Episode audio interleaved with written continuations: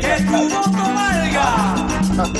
A luchar. Yo quiero una patria nueva, llamemos con gran fervor. Dale el voto íntegro, Juan Dalmau gobernador. Dale el voto íntegro, Juan Dalmau gobernador.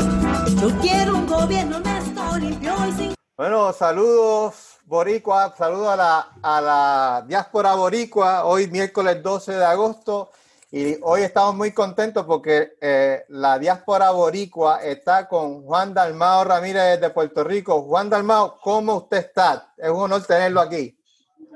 Oye, Jesús, un placer estar con ustedes. Eh, francamente, eh, estaba loco ya por tener este intercambio, pero además de esos deseos, mi, mi, reconocimiento al esfuerzo que ustedes han hecho para mantener un puente, un vínculo con la diáspora que, que es patria extendida, que, que, es patria necesaria y que son eh, el corazón de este país. Así que nada, eh, yo estoy bien contento de compartir esta hora que vamos a estar juntos.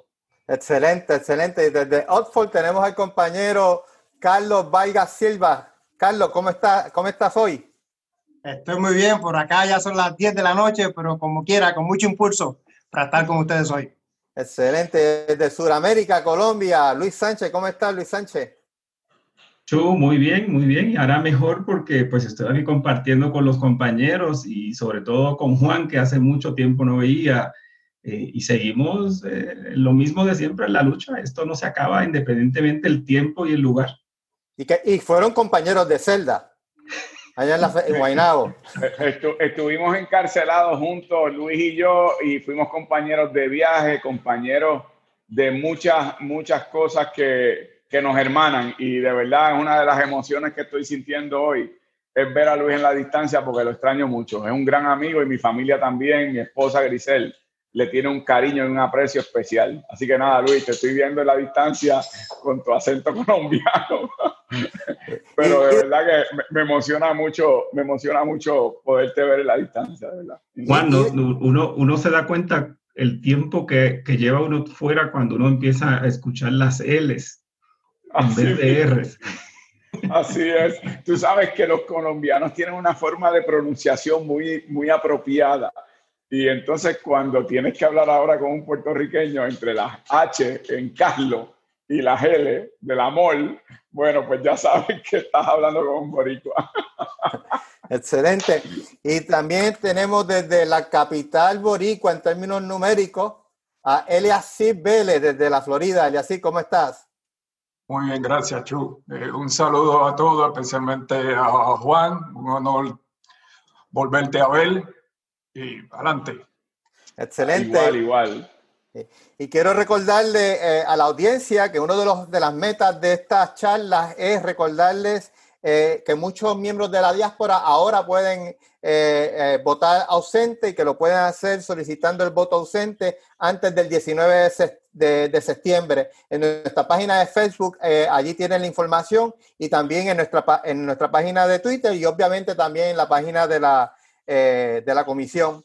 Entonces, para el día de hoy, eh, ¿verdad? Como te estaba explicando eh, Juan cuando estábamos organizando esta llamada, queríamos discutir los asuntos más relevantes para la diáspora y hemos hecho eh, también eh, una encuesta, pero no queríamos desaprovechar, sabemos que tristemente lo que ha, ha, pasado el domingo en unas en una primarias internas de los dos partidos que han destrozado y desmantelado Puerto Rico, también se han llevado por el medio a la reputación de la Comisión Estatal de Elecciones. A mí me ha dolido doblemente, me ha dolido como puertorriqueño porque la Comisión Estatal de Elecciones era de las pocas instituciones con credibilidad.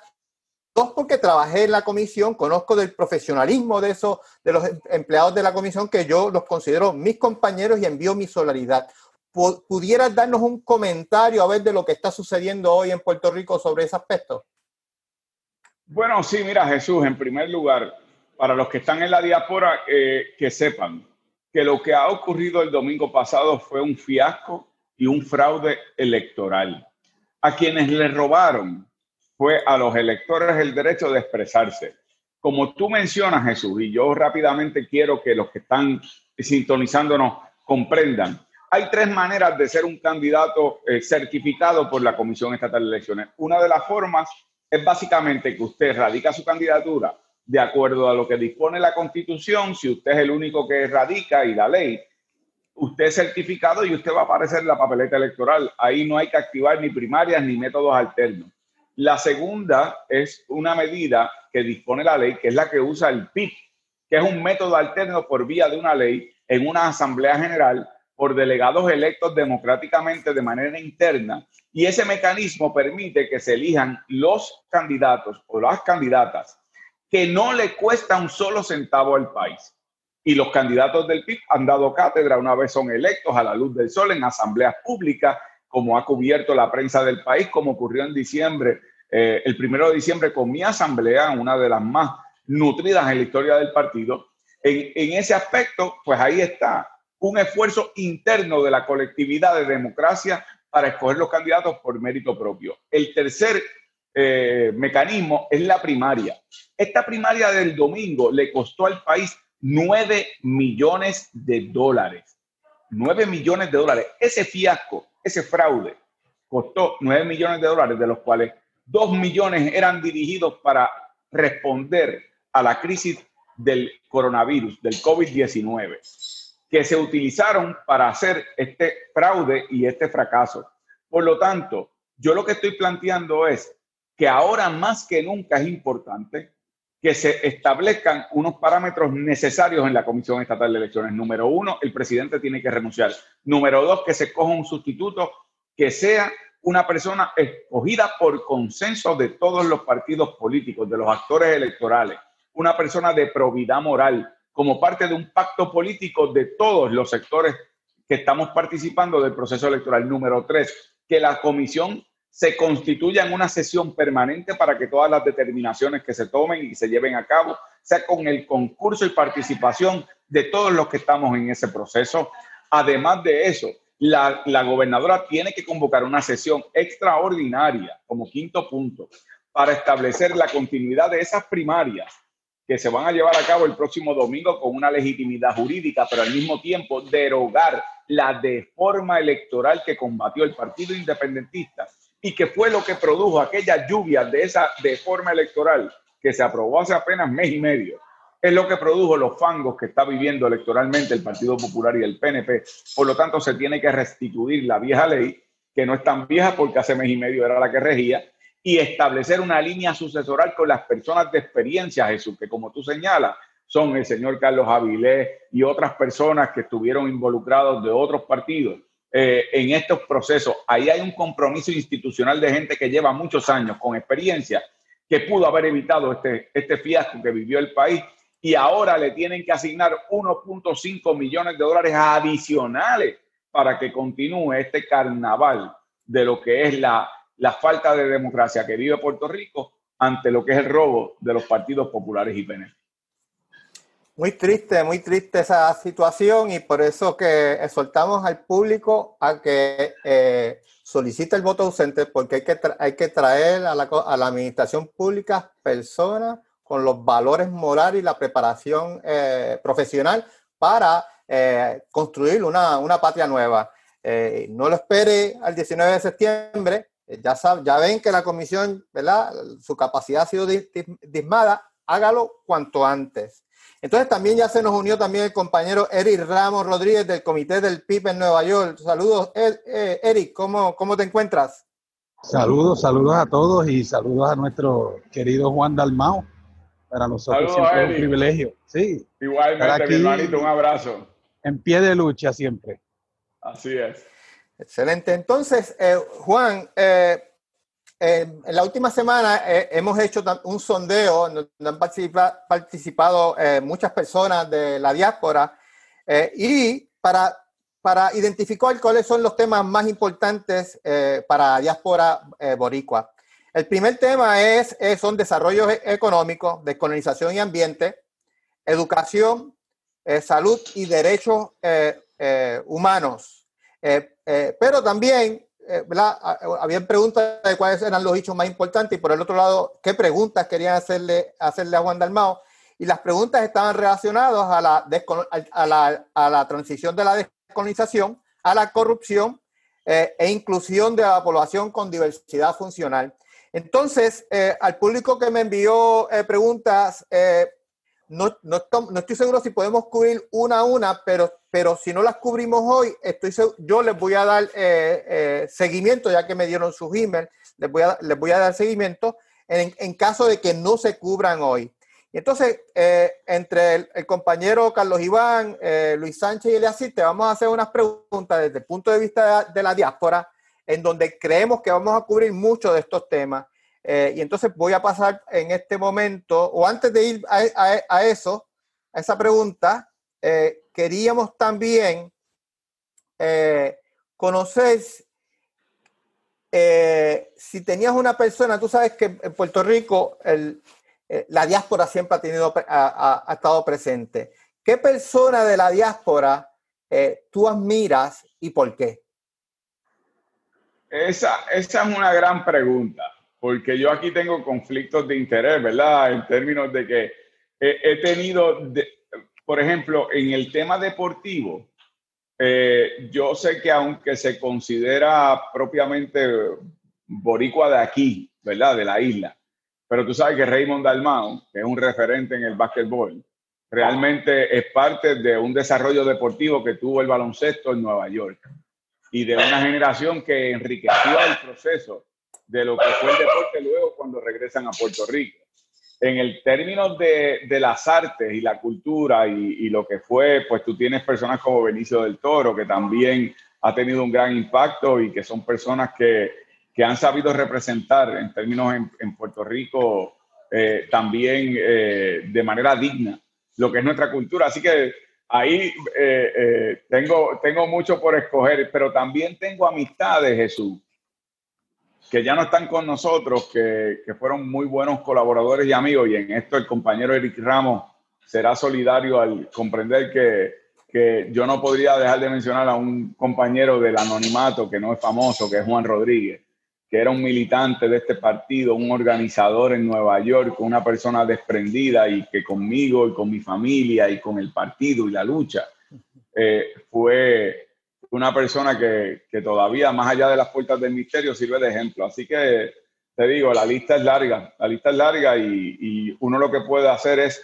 expresar que personas como esos eh, pues aún eh, en la distancia de la diáspora eh, sirven de inspiración para poder uno continuar acá en Puerto Rico, luchando para que puedan regresar ya sea de manera permanente o ya sea como visitantes, pero que se sientan orgullosos de las patrias que le dio, que le dio vida y que le dio nación. Excelente, excelente Juan. Ahora, eh, como te dije, que queremos recoger la misión de este grupo de la diáspora y, quería, y quería entonces dejar a, Carlos Vargas que comience tirando, eh, tírale ahí una bola, eh, Carlos. Bueno, veamos cuánto bola eh, es esta. Juan, imaginémonos que en unos meses, el tercero de noviembre, Puerto Rico recibe la noticia, para mí la mejor noticia posible, esa noche, que, que es que Juan Dalmau ha sido electo gobernador eso sería una noticia excelente para Puerto Rico, una noticia excelente para la diáspora boricua en general. En ese gobierno de, Juan Dalmau, que empezaría en enero, ¿cuál sería el rol de la diáspora? Mira, tiene un rol fundamental en varias dimensiones. En primer lugar, en mi programa de gobierno yo he incorporado un capítulo específico con respecto a crear una secretaría especializada para la diáspora puertorriqueña. En ese programa de gobierno, esa secretaría estaría o tendría la responsabilidad de primero establecer un censo mediante oficinas que se establecerían en las ciudades más grandes donde hay unas comunidades más significativas de puertorriqueños que viven fuera de Puerto Rico, no solo en Estados Unidos, sino en otros países. Y que ese censo sirva para mantener un contacto necesario con esas comunidades, tanto los que pretenden permanecer permanentemente eh, fuera de Puerto Rico, pero quieren mantener un vínculo con Puerto Rico, como aquellos que desean regresar. Esa oficina además debería establecer los mecanismos que faciliten el que aquellos que deseen regresar puedan hacerlo de una forma mucho más transicionalmente adecuada. Eso es lo que significa, ahora digo yo, como decimos acá en Puerto Rico y ustedes conocen, en arroyo habichuela Mira, si tú vives en Estados Unidos o tú vives en Centroamérica o tú vives en Europa, o tú vives en Inglaterra y tú deseas regresar a Puerto Rico, que tú puedas comunicarte con unas oficinas que de acuerdo a tu perfil, cuando tú regreses a Puerto Rico, la oficina de transición para regreso de puertorriqueños en la diáspora, te puedan ayudar para conseguir empleos de acuerdo al perfil laboral tuyo, de tu pareja. Si tus hijos todavía estudian, ¿dónde pueden tener alternativas de estudios públicos y privados? Y además, si eso ocurre, también facilitar el lograr que tú consigas eh, una vivienda adecuada cercano donde tú vas a trabajar, donde podrías trabajar y donde podrías tener los estudios. Esto es un modelo que tampoco es que yo me lo estoy inventando, me lo estoy sacando debajo de la manga. Estos son modelos que se han utilizado tanto por Naciones Unidas como por protocolos diplomáticos cuando se reclutan personas que van a ir a un país extranjero, que se, se establece un perfil de la persona para facilitar la relocalización de esa persona. Yo lo que he buscado es que en mi programa de gobierno se reinvierta ese proceso de manera que el que quiera regresar pueda hacerlo de una forma ordenada. Lo peor que yo he visto que ha ocurrido con personas que desean regresar de la diáspora es que cuando quieren regresar para establecer negocios en Puerto Rico tienen mil obstáculos, tienen mil problemas, tienen que buscar mil permisos y no saben cómo orientarse. Y luego no saben dónde van a colocar a sus hijos para educación o dónde van a trabajar sus parejas. Así que desde, desde el punto de vista del que desea regresar, hay que facilitar esa reintegración a la economía puertorriqueña para que produzcan y puedan sentirse provechosos en su regreso. Aquel que no va a regresar, yo creo que es importante también destacar que pueden tener un esfuerzo enorme en adelantar los intereses de Puerto Rico, tanto económicos como políticos, en Estados Unidos y a nivel internacional. Y estas oficinas van a servir, van a servir como un puente y un enlace indispensable para esa promoción de Puerto Rico. Así que yo ciertamente veo la participación de la diáspora, no solo aquellos que van a regresar, porque yo quiero hacer aquí una salvedad, y esto es importante, Carlos, manifestarlo. Yo no comparto, no promuevo, y es más, denuncio aquellos que ven por sobre el hombro a los que se tuvieron que ir de Puerto Rico por distintas razones, pero no dejan de ser puertorriqueños y no dejan de sentir orgullo y no dejan de producir para, para que esta patria nuestra tenga la frente en alto en cada lugar y cada espacio que ocupan esos puertorriqueños y esas puertorriqueñas. Y por lo tanto, lejos de verlos por encima del hombro o verlos con algún tipo de desprecio, yo veo la diáspora puertorriqueña como una condición fundamental para exponenciar las posibilidades de desarrollo económico, cultural, de lo que es Puerto Rico como nación, en esos lugares y en esos espacios que se ocupan por esas comunidades puertorriqueñas y esos individuos y esas personas que están fuera de Puerto Rico, el que quiera regresar, que tenga puertas abiertas y unas oficinas que faciliten su transición de regreso, pero el que no puede o no desea regresar permanentemente, que tenga la posibilidad de aportar al desarrollo de Puerto Rico desde, donde se encuentre y cuando venga de visita que ve una patria próspera, que ve una patria económicamente, eh, eh, ¿verdad?, bollante. Esa es mi aspiración y ese es el concepto que he integrado. Es el único partido y el único programa de gobierno que integra un capítulo específico sobre el tema de la diáspora. Muchas gracias, Juan. Te tengo que confesar que muchas veces yo, como miembro de la diáspora, quiero contribuir con Puerto Rico y a veces no sé ni dónde empezar. Y, al tener una oficina dedicada a esa, sería excelente.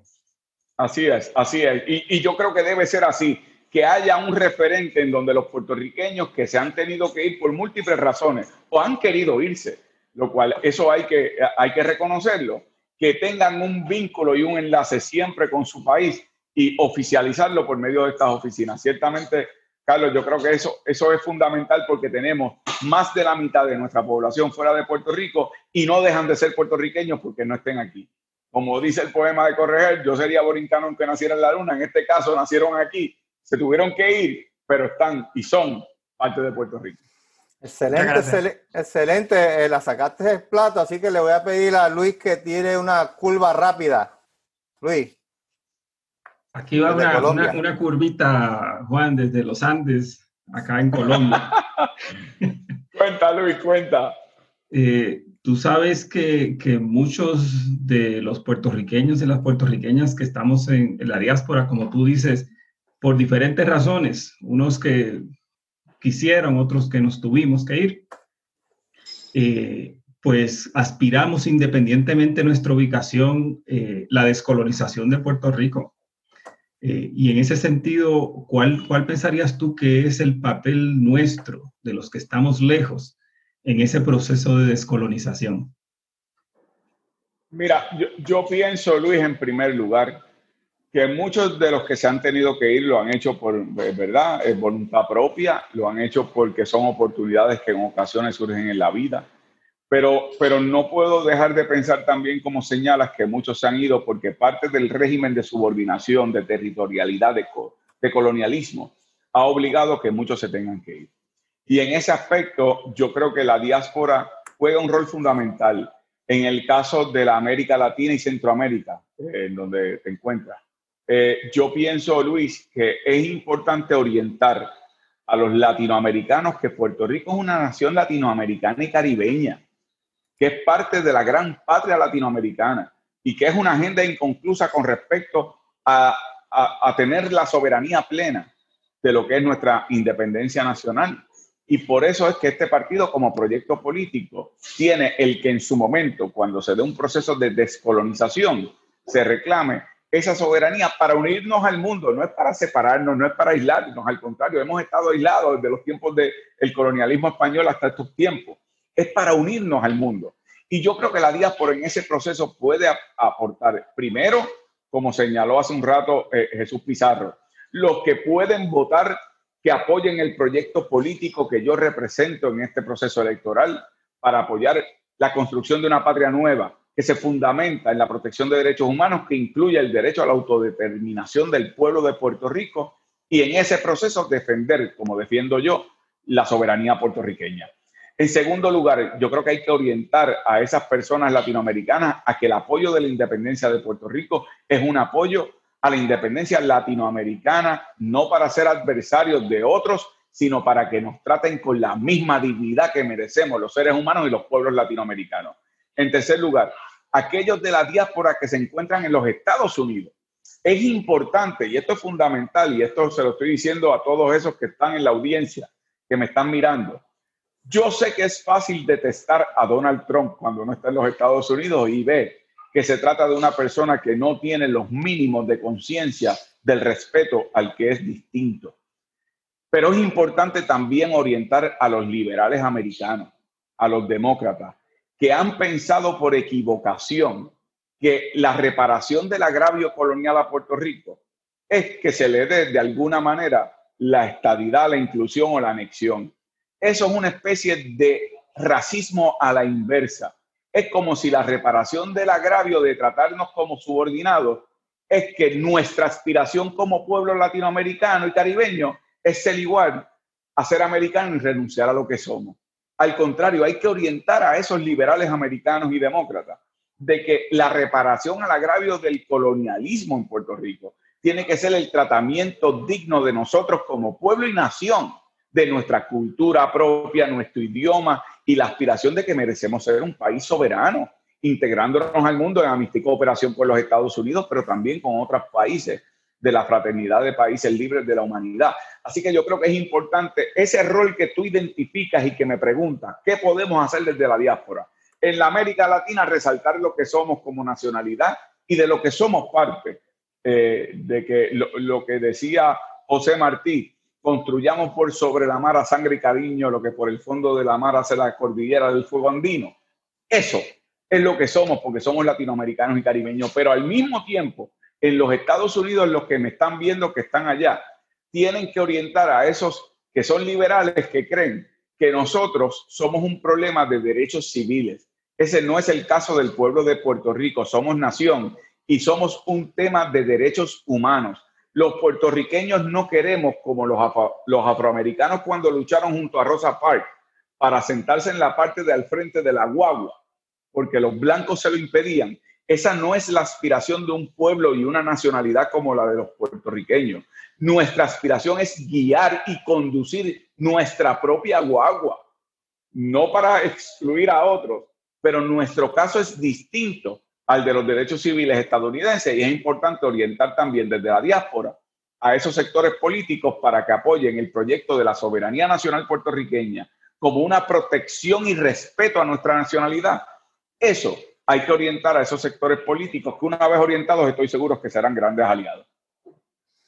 Excelente, excelente. Y, como miembro de la diáspora, eh, aunque sé que ha, habido en el pasado eh, iniciativas como esa y todavía hay iniciativas, es importante reforzar porque tanto en Latinoamérica como en los Estados Unidos todavía hay mucha ignorancia sobre el caso de Puerto Rico y se sorprenden cuando saben que Puerto Rico es una, una colonia y cuando uno les explica apoyan la causa de la independencia.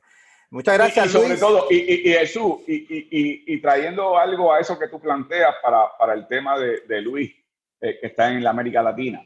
Y particularmente porque el pasaporte es una condición jurídica que no define los pueblos ni las nacionalidades.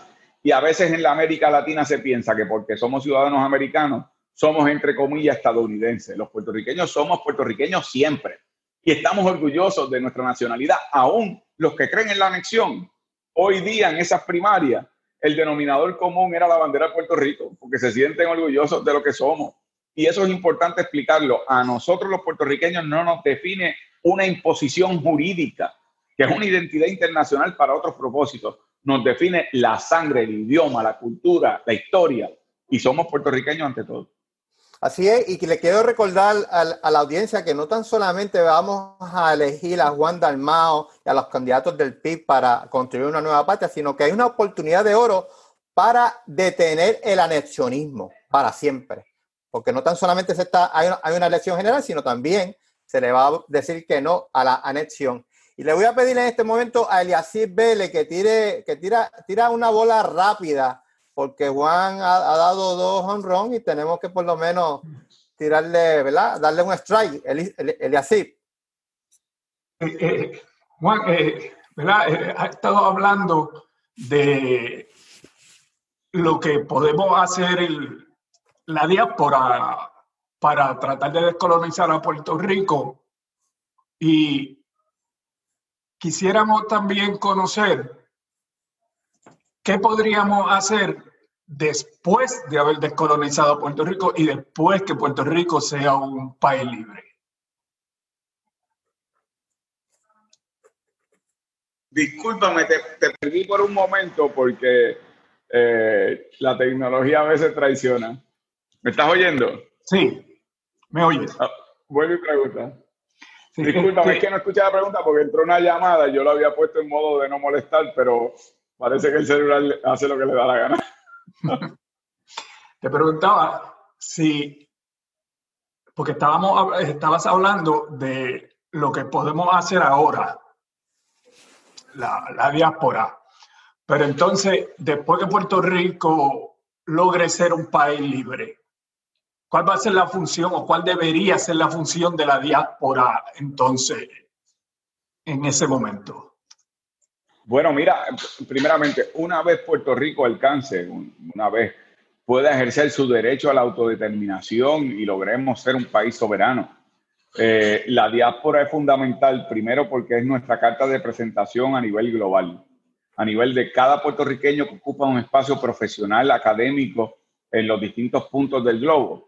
Esa es una carta de presentación de los puertorriqueños. Número dos, eso significa que nuestras posibilidades de crecimiento económico, de intercambio cultural, de intercambio del conocimiento en estos días, en donde estamos básicamente en unos desarrollos a nivel de, la interdependencia de los países. Eh, eso es un apoyo fundamental a ese proceso de crecimiento que Puerto Rico como país soberano tendría.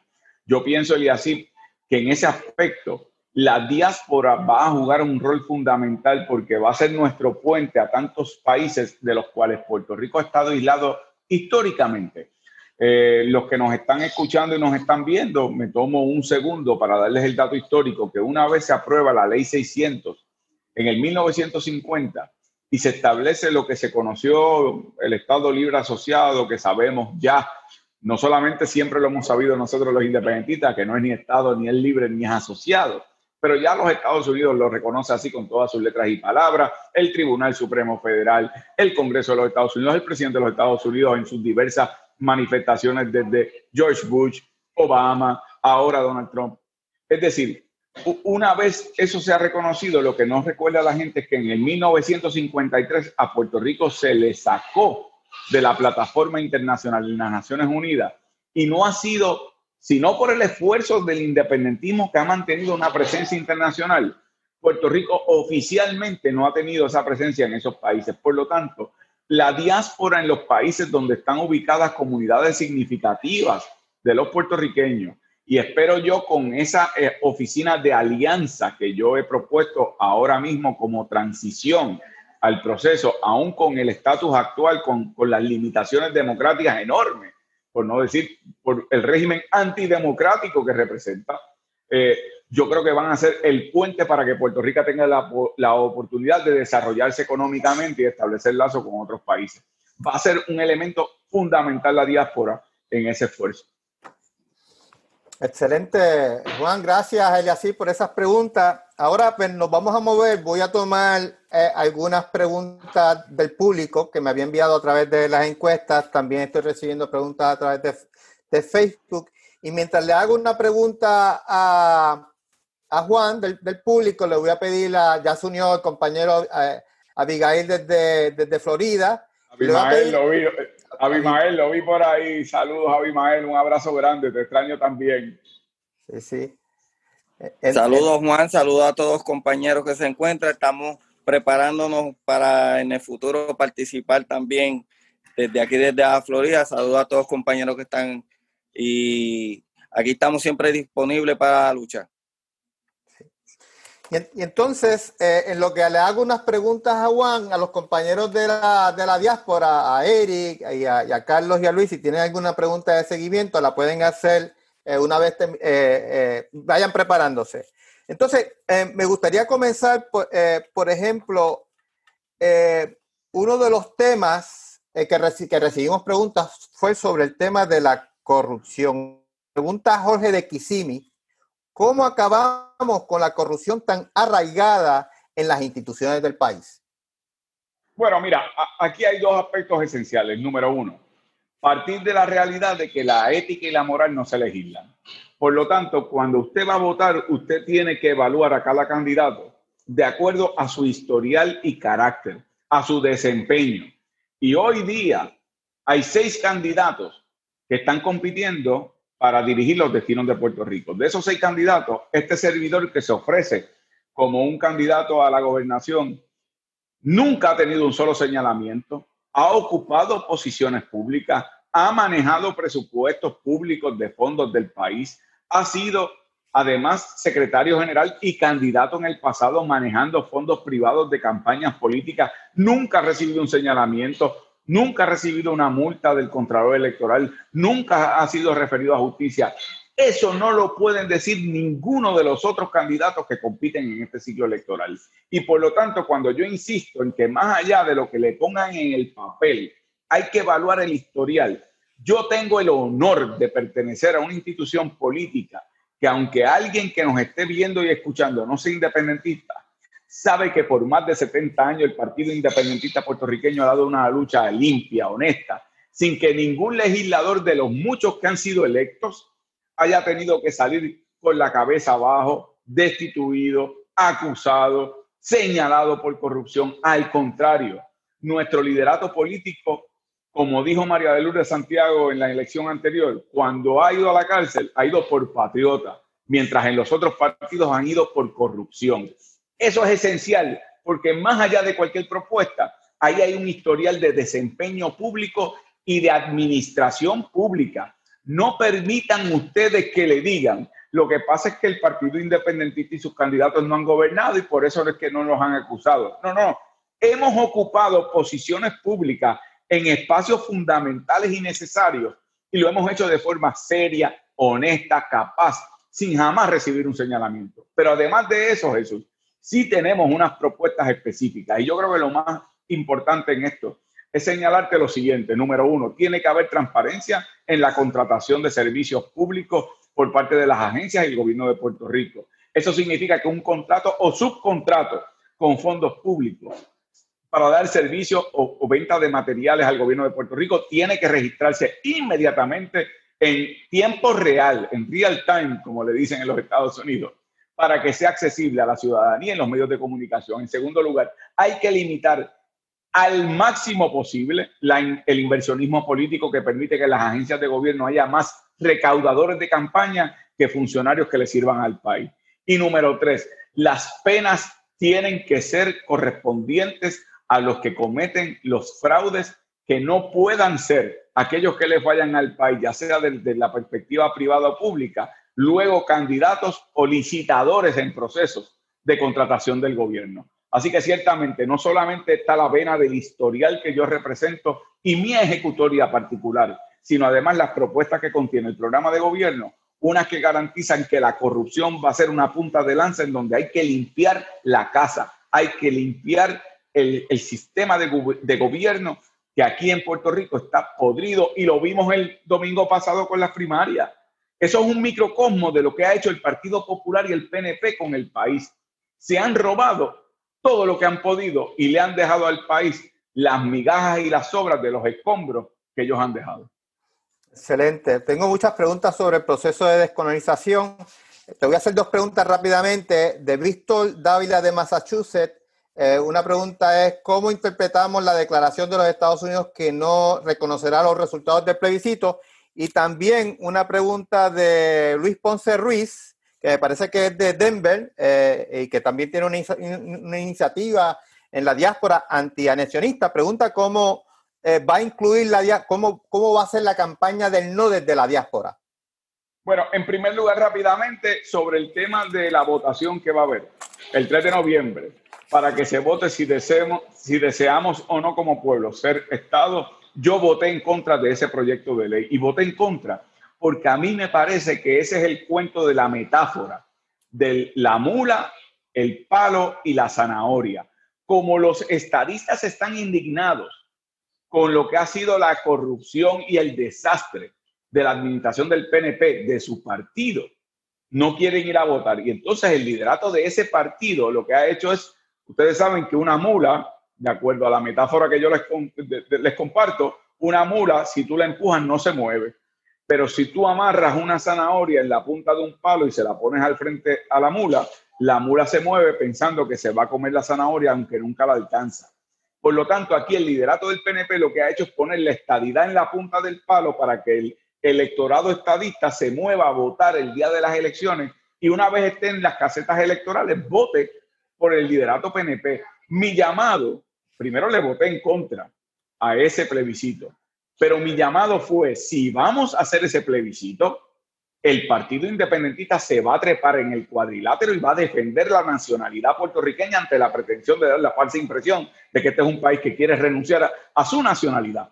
Y por lo tanto, el PIB se convirtió en el representante oficial y exclusivo del no para defender esa identidad puertorriqueña nuestra que compartimos todos los que estamos aquí en la isla y los que están en la diáspora. Más allá de eso, ¿Cómo puede aportar la diáspora en este proceso? Yo creo que es fundamental lo que tú dijiste al principio, Jesús.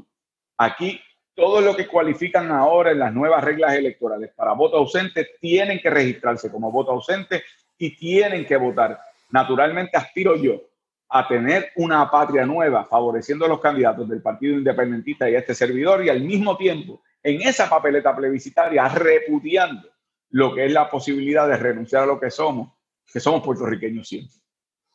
Excelente, excelente. Ahora quiero eh, darle el privilegio a los panelistas a dar, hacer alguna pregunta de seguimiento a, Juan. Eh, Eri, ¿tienes alguna pregunta de seguimiento a Juan? Eri Ramos desde Nueva York. Sí, sí. Eh, quiero, vamos a, iniciar pensando en el contexto en que se encuentra nuestro país, bajo una junta fiscal, bajo el coloniaje más, en, su etapa terminal, eh, en pleno proceso de, de, de, de, de desmantelar nuestras instituciones, de saqueo, todo eso que se dice. El hecho de que, de que el sistema está tan corrupto que ni las elecciones puede garantizar ahora. Eh, en ese contexto, Juan, ¿cómo eh, uno puede explicarle a un compañero o compañera la importancia de fortalecer el voto por la independencia y, pues de, de, sacar la cara y, y, y echar hacia adelante. Mira, Eric, yo pienso que aquí lo fundamental que hay que comunicarle a todas esas personas en la diáspora es que su ausencia física en Puerto Rico no es su ausencia patriótica en Puerto Rico y que por lo tanto esa radiografía que tú haces brevemente, Puerto Rico vive 13 años de depresión económica, una crisis fiscal con un endeudamiento que es una deuda impagable, en donde los que apostaron a los mercados mundiales y los mercados en Wall Street una vez perdieron, hicieron como el que va al casino y pierde y no solamente quiere que le devuelvan lo que apostó, sino que le den las ganancias. Perdieron en los mercados en un modelo económico que es territorial, colonial, por diseño del gobierno de los Estados Unidos y es el gobierno de los Estados Unidos los que tienen la obligación de respondernos con respecto a ese endeudamiento, porque no tenemos las posibilidades de un desarrollo económico pleno, porque somos un territorio sujeto a los poderes plenarios del Congreso. Y hay que decirle a esos compañeros y a esas compañeras, a esos puertorriqueños, que Puerto Rico es como un paciente grave, un paciente moribundo. Lo primero que hace un médico cuando se encuentra con un cuadro de un paciente moribundo es estabilizarlo.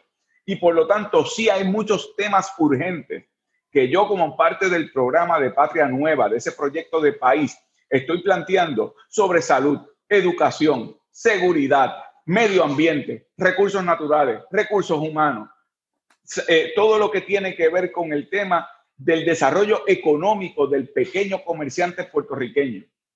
Pero una vez ese paciente se estabiliza para que salga del hospital, entonces hay que darle un tratamiento mucho mayor. Y por eso es que yo digo que el proceso de descolonización no es incompatible con la idea de estabilizar el paciente. Y votar por el proyecto de Patria Nueva lo que hace es fortalecer un programa de gobierno y una plataforma política que no es meramente electoral. Es un proyecto para que el país tenga un mapa de ruta para enfrentar los problemas que tiene ante sí y, y superarlo. Así que a esos compañeros y compañeras, independentistas o puertorriqueños que sin serlo, les preocupa mucho cómo se encuentra el país, hay que insuflarle, hay que inyectarle, hay que orientarlo de que este es un momento urgente en Puerto Rico para dar los pasos necesarios. Los populares, los PNP, tuvieron su turno al bate y el bipartidismo nos llevó esas lluvias a los fangos y al lodo que vivimos hoy día como pueblo, como país. Y los que se están ofreciendo como supuestas nuevas alternativas han estado de vacaciones y ausentes durante todo este proceso. Por eso yo insisto en donde en estas elecciones más importante es, es evaluar el historial y el carácter de cada candidato. No me digas dónde vas a estar, no me digas qué vas a hacer. Puerto Rico acaba de pasar por un gobernador que hablaba del plan, del plan, del plan, y no hubo plan y no hubo ejecución. Mi planteamiento es que lo importante es que no te pregunten dónde vas a estar, Dime dónde has estado cuando el país más ha necesitado. Y ahí los candidatos del Partido Independentista siempre han estado en primera fila, más allá de los ciclos electorales, en las luchas necesarias con los maestros, con los estudiantes, con el programa de educación especial, con el ambiente, con los universitarios, con el tema de los pequeños y medianos comerciantes, con la clase media trabajadora y asalariada, con los pensionados, con la diáspora ese es el historial que nosotros tenemos en la mochila moral que cargamos en nuestras espaldas y se la he hecho a cualquiera de los otros que se ofrecen en este proceso. Eso es lo que yo le comunicaría a esos compañeros, Eric. Excelente, excelente, eh, Juan. Y, le recuerdo a la audiencia, eh, solicitar el voto ausente es fácil, la, forma es nueva, es fácil. Eh, y también otra forma de ayudar y llevar el mensaje para, para detener el anexionismo y también la corrupción es también eh, donación. Pueden donar a PayPal, a la cuenta Juan Dalmao eh, Ramírez, arroba gmail.com eh, y pueden ir a nuestra página de Facebook para, para más información. Quería también darle el privilegio de panelista a... Jesús, sí. Jesús, aprovecho para ahora que mencionas lo de PayPal y, los que están en la diáspora, tenemos un esfuerzo, aquellos que puedan donar, no importa la cantidad, eh, les vamos a enviar también como obsequio eh, Café Patria Nueva para que puedan desde la diáspora disfrutarse del café puertorriqueño 100% premium de Adjuntas Puerto Rico. Así que eh, lo que tienen que hacer es hacer una contribución, dar su información. tomen en cuenta que si viven fuera de Puerto Rico porque están en la diáspora, pues cuesta el, el manejo del, del franqueo, pero, pero ciertamente se le hace llegar y se disfrutan su café allá en la distancia. Excelente, y quiero decirte que a mí ya me llegó la camisa y que Eliasip estaba muy ah, envidioso de mi camisa. Yo dije, pues tienes que donar en PayPal y te va a llegar la camisa. y, eh, el Lima Medina me dijo que todavía quedan también eh, eh camisas. camisa. Sí. Entonces, eh, Abimael, que de hecho que, es natural de Tallaboa, Peñuela, está en la Florida. Abimael, ¿tienes alguna pregunta de seguimiento para Juan? Eh, o algún comentario. Sí, eh, buenas tardes nuevamente. Eh, sé que Juan ha cubierto prácticamente todos los temas, pero como mencionaste de Peñuela, me gustaría, porque no solamente nos están viendo compañeros de lucha, sino también hay, hay gente que no pertenecen al PIC que, ven este proyecto desde la diáspora con Juan Dalmau sobre el asunto ambiental, que el PIB siempre ha estado ahí. Eh, me gustaría que Juan eh, abundara o, planteara eh, dentro de la plataforma de gobierno sobre el ambiente.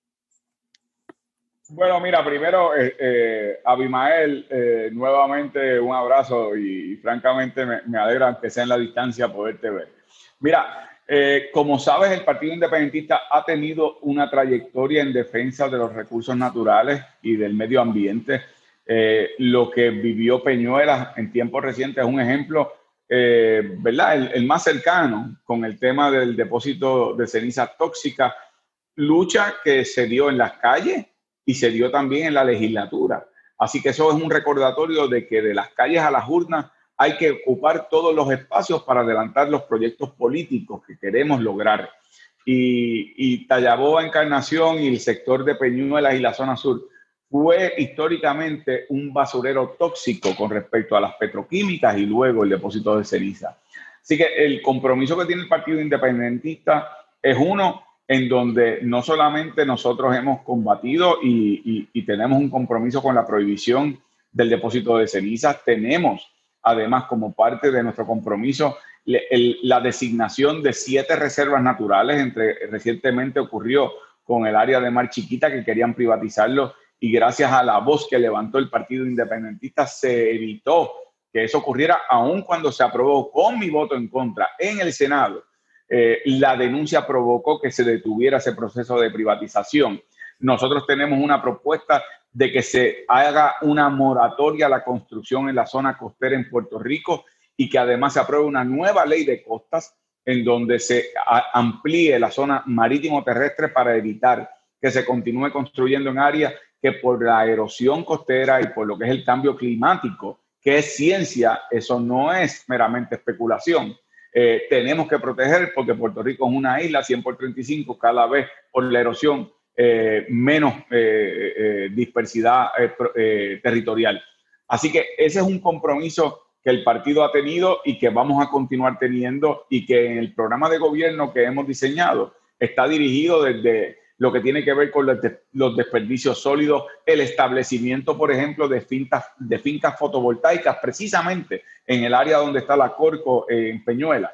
Una finca fotovoltaica en un área donde no es un área agrícola, porque no se puede allí sembrar nada precisamente por el impacto tóxico ambiental, pero que sí se puede utilizar para evitar que se continúe utilizando eh, la quema de combustible fósil como parte de la generación energética y se utilice el mecanismo de lo que es la energía renovable, particularmente el sol.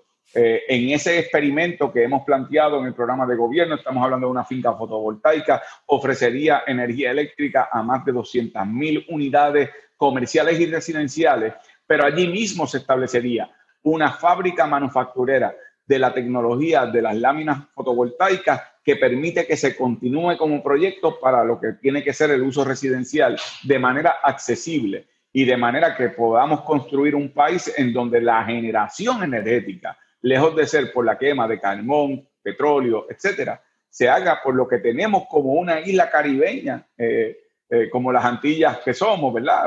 Como parte de las Antillas, que es el sol que produce energía.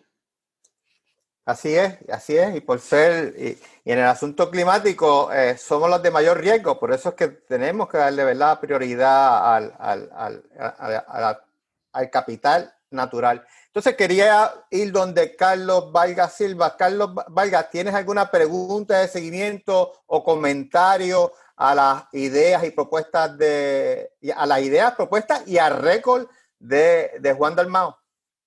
No, excelente todo. Eh, tal vez como una, una, cosa final, Juan, muchas veces yo imagino que muchos miembros de la diáspora eh, van a tener una tendencia de en estas elecciones votar en contra del gobierno porque están, no están contentos con lo que ha hecho el, gobierno de Puerto Rico. Eh, y muchas personas entonces eligen qué opción elegir entre las opciones existentes. Muchas veces se, se habla del, del, voto útil, de tratar de votar por aquellos que tengan alguna posibilidad uh, de ganar en las elecciones. ¿Qué, tú le dirías a una persona ah, que le llevan ese mensaje al momento?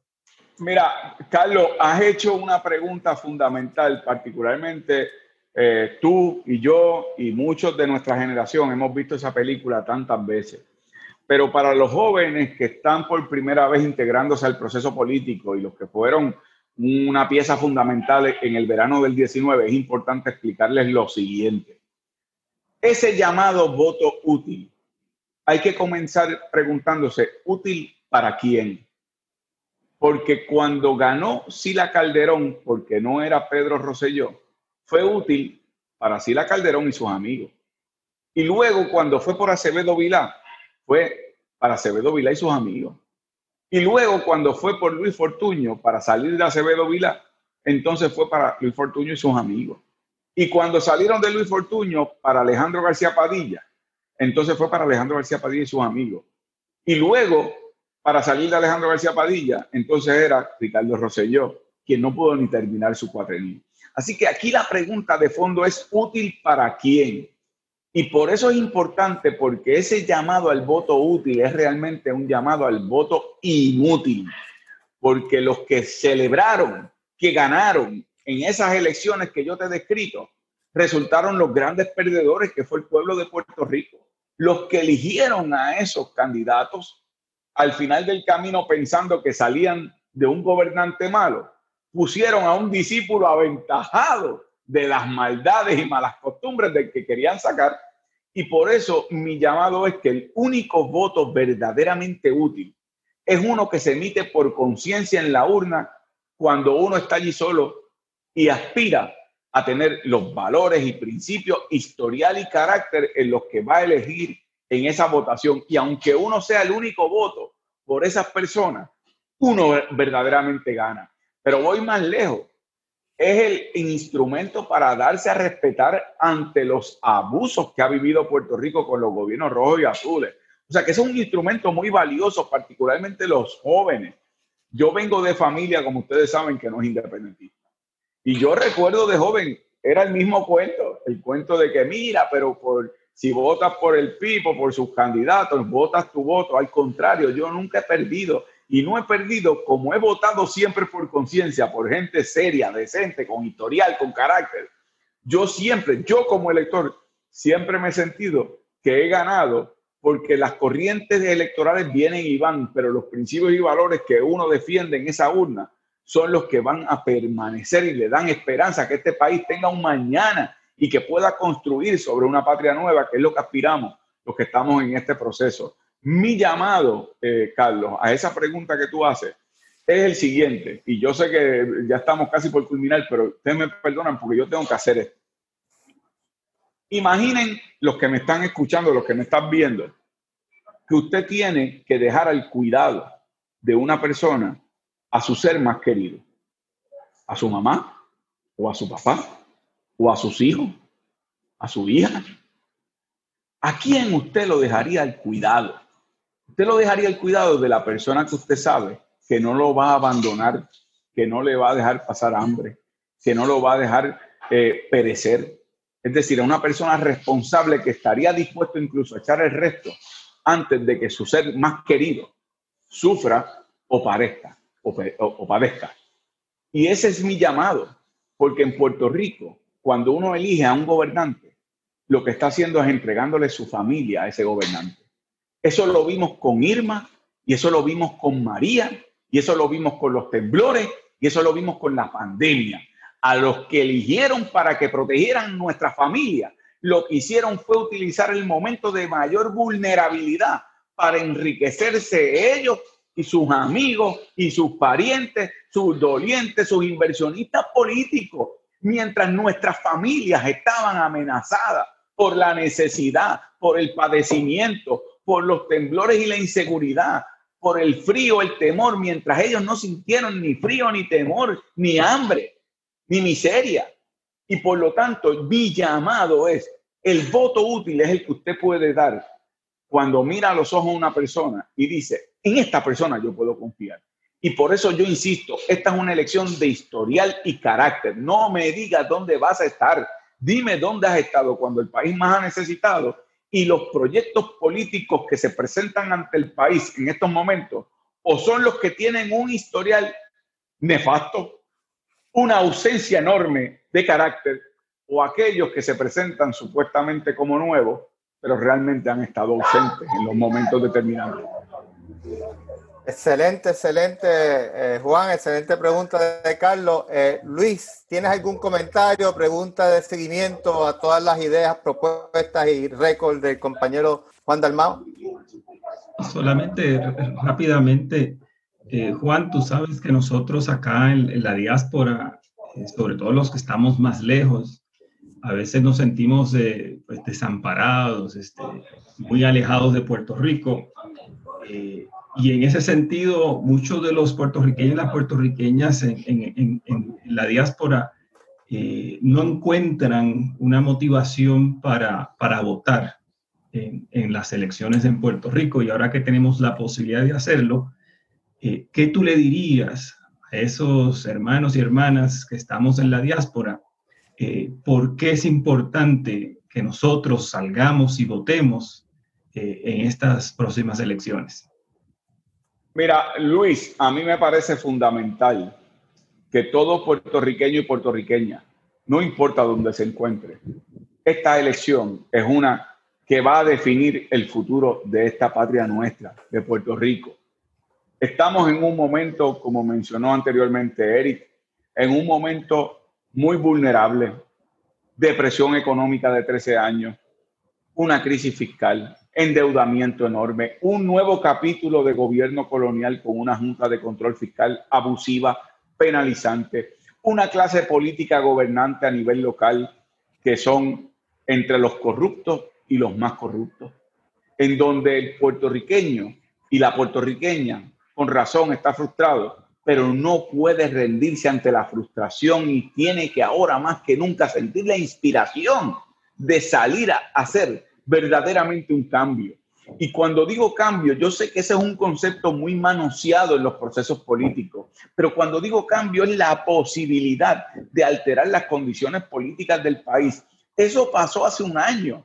¿Quién diría que este pueblo nuestro, tan azotado por el colonialismo y tan subordinado, se lanzaría a las calles y de la forma en que lo hizo, con muchas generaciones que se unieron, incluso abuelos con nietos, padres con hijos, los que nunca participaron de una protesta, ahí estuvieron y sacaron un gobernante en turno eh, de su mandato. Y lo que yo estoy es llamando precisamente a ese corazón del que se encuentra fuera de Puerto Rico, pero que su espíritu, su nacionalidad, su patriotismo está aquí en Puerto Rico. Más allá de cualquier línea partidista, aquí se nos va la vida. Y hay que enviar un mensaje contundente, hay que darse a respetar, hay que buscar un nuevo camino. Y el proyecto que presento como Patria Nueva es ese nuevo camino, es un mapa de ruta inclusivo en defensa de los derechos humanos, en el rescate de un país que ha sido abandonado, ha sido azotado, ha sido abusado. Y yo creo que esa es una responsabilidad suprema. El que se encuentre en el extranjero, mayor responsabilidad, el de la diáspora, tiene hoy día una mayor responsabilidad porque en muchos casos vive en carne propia el no encontrarse aquí por las condiciones adversas que se han generado en Puerto Rico de no poder tener aquí oportunidad de educación, de empleo, de integrarse, de exclusión que existe actualmente. Es necesario hoy más que nunca, como dijo Jesús Pizarro, visitar las páginas eh, de las redes sociales del comisionado electoral del Partido Independentista, al igual que buscar las plataformas sociales de los que somos candidatos para orientarse y poder votar de forma ausente como dispone la ley. Hoy más que nunca, todo puertorriqueño y toda puertorriqueña, no importa dónde esté, tiene que hacer esa aportación patriótica porque en sus hombros recae la responsabilidad de rescatar esta patria. Muchas gracias, eh, Juan. Y se me han quedado muchas preguntas, pero me comprometo con todas las personas en Facebook, en Zoom, en que yo le, voy a dar seguimiento a todas esas preguntas. Hay muchas preguntas sobre desarrollo económico, eh, Carlos Vargas, y quiero anunciar que el próximo miércoles está Edwin Irizarry Mora, que como ustedes saben es uno de los economistas más importantes de Puerto Rico, hablando sobre desarrollo eh, económico.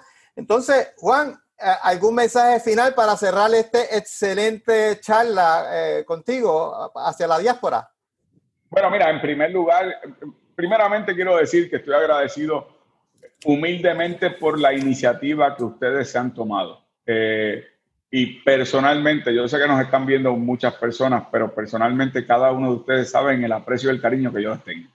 Y esto a mí me emociona mucho porque, porque yo sé que estamos en distancia, pero yo les tengo a cada uno de ustedes un gran afecto. Así que esto para mí, eh, desde una posición muy personal, se los quiero agradecer y se los quiero decir a ustedes para que lo sepan. Eh, me emociona mucho lo que ustedes están haciendo en este esfuerzo. En segundo lugar, vuelvo a la menor provocación. Cuando ustedes me quieran invitar, me invitan y yo vuelvo y conversamos de otros temas. Eh, pero a los que nos están viendo más allá de este intercambio que hemos tenido entre amigos, eh, quiero decirles que este es un momento fundamental para Puerto Rico y que este es un momento en donde hay que desembarazarse de prejuicios históricos, de lo que ha sido toda una construcción que han negado la posibilidad de que usted tenga otras alternativas y que piense usted que tiene que conformarse con lo que siempre ha sido el bipartidismo rojo y azul. Yo estoy presentándome humildemente ante el país como una alternativa aquí en Puerto Rico, pero también para ustedes en la diáspora. Y como una alternativa que con cada voto que yo reciba, con cada apoyo que yo reciba, ese es un apoyo para fundamentar un proyecto político de patria nueva de cara al futuro y al presente. Y por lo tanto, yo lo que quiero es que cada uno de ustedes compare las opciones, compare el historial, compare el carácter de cada uno de nosotros. Y en ese esfuerzo, yo estoy dispuesto a someterme a ese escrutinio.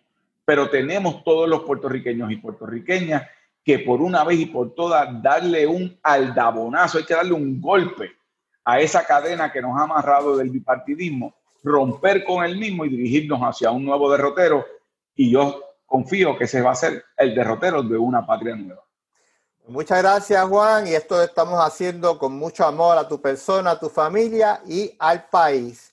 Nos vemos el próximo miércoles y, y, ya Juan nos dijo que va a regresar. Ya vamos con Yesenia a buscar esa fecha. Así es. A la lucha y a la victoria. Sí.